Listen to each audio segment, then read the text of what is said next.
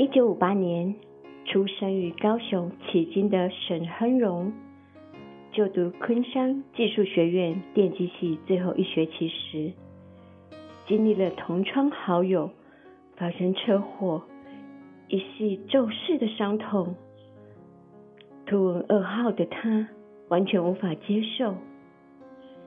在体悟生命无常之际，他也不禁思索。自己到底是谁？又为何要来世上走一遭呢？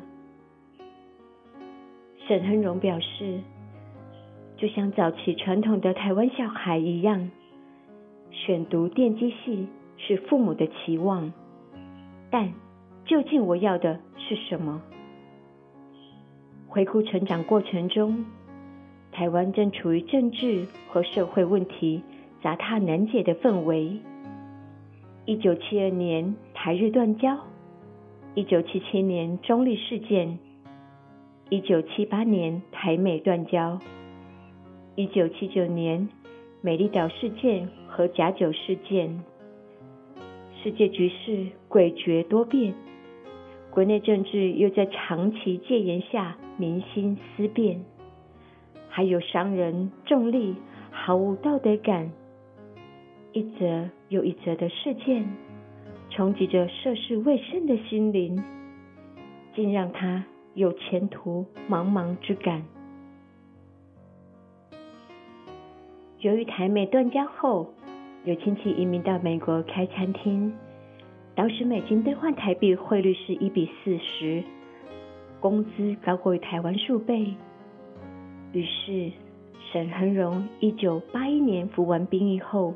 便只身赴美，在亲戚的餐厅从洗碗工、侍应生学起，靠着勤奋与坚持，短短三到四年就独自开启餐厅当老板了呢。美国主流社会强调做你自己，这种思维让他无论是在当洗碗工或侍应生时，内心都感到非常的踏实。因为自己知道可以大胆做梦，有了明确的目标，就能把吃苦当成吃补。赴美第六年，家乡传来父亲罹患胃癌的消息，身为长子的他毅然结束美国餐饮事业，回台湾照顾父亲。八个月后，父亲病情稳定，他尝试留在台湾。并四处找工作，但是当时那年前途茫茫，不知道自己要追求什么的感觉再度袭上心头，让他谋生再进校园，重拾自己。一九八九年再度赴美，先后在纽约设计学院、私立纽大 Hunter 学院、州立。阿弗莱德陶瓷学院与康州哈佛的艺术研究所攻读产品设计。令人好奇的是，专科读的是电机，怎么会转个大弯进入陶瓷艺术呢？沈恒荣表示，在林口服兵役时，常利用休假到莺歌陶瓷老街逛逛。满街的陶艺品让他心生欢喜，也开始收藏。之后返国，又决定再度赴美时，出国前两星期，他报名了参加陶艺课。原本飘忽没有着落的心，竟在把万泥土捏塑成型时，感到自在踏实。窑烧过程的不确定和挑战。更让他着迷，这份悸动也让他在留美留学期间，从原省务实考量的产品设计，转而朝梦想前进，进入陶瓷学院专攻装置艺术与生活陶。在担任陶艺教授的助理时，为了掌握难以控制的釉药色彩变化。常在课余利用各种釉药饰片，经由窑烧了解各种烧结状态的差异与独特之处，对日后创作注意良多。一九九六年，沈亨荣决定回台湾贡献所学，在成大艺研所短暂的任教后，转任社区大学。一九九七年，他便带领一群纯粹出于热爱而学陶的青年，在他的出生地高雄旗津成立工作室旗津窑。为了学习陶艺。这些学生每天早上搭八点的渡轮到旗津，和陶土窑火拼搏一整天后，在赶晚上十二点最后一班渡轮回高雄。学生的专注与热情，让他甘心舍弃稳定的教职工作，带领学生创作，还发挥专长。将奇金窑设计成别具巧思的创意空间，并对外开放。这处被游客称为“梦幻陶艺天地”的工作室，除了满屋子温润质朴、让人爱不释手的生活陶用品外，还有美丽的浮雕设计、陶砖、陶艺，连楼梯都与陶艺品相砍。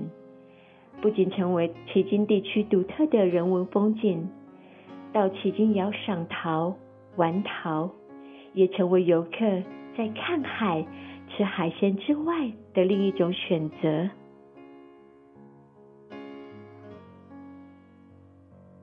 然而，对沈汉荣而言，他要做的不只是陶艺创作和教学，更希望能以陶。带动整个社区文化，从玩陶中凝聚社区意识，重新找回人与人之间的关系，秉持生活即艺术、艺术即生活的理念，以陶为桥梁，建造一个能与海、与天空、与自己的邻舍心意相连的对话空间。它遍布全台的公共装置艺术。也是这个理念的具体展现。沈亨荣有感当前国际市场上高级瓷艺品大多为欧洲厂牌，台湾不仅是占率低，创作能量也远远落后。但这并不代表台湾的瓷艺品无法与世界顶级品牌竞争。他指出，相反的。从早年孙超的结晶釉，到近年法兰瓷，台湾的创意与技术早就备受国际瞩目。但唯有自创品牌，台湾才能摆脱长期以来为人设计代工的宿命。也唯有从设计到生产全部深耕台湾，才能让金瓷艺术在自己的土地上扎根。成长。为了培养年轻的陶艺师，沈恒荣设计出一套师徒制培训流程。这里的师徒制可不是传统三年四个月从打扫做饭开始的师徒训练，而是让有心学习者做中学。首先参与所有制作流程。包括分派到设计、制模、彩绘等各个部门，再以表现与现象引导出个别的专长，如此才能发挥所长并胜任愉快。沈和荣强调，想要在文创领域打造另一种 Made in Taiwan 的奇迹，需要更深的热情。和更雄厚的资源，才能建立完整的产业链，创造出足以支撑市场的产值。二零零五年，当他放手一搏时，已深刻体悟到，要在国际市场百年瓷器大厂的夹缝中打造自有品牌，可说是极限挑战。不仅是信心的试炼，更是资本的消耗。但在美国的十五年岁月中，他学习到最宝贵的资产，就是自我解决问题的能力与从不轻言放弃的毅力。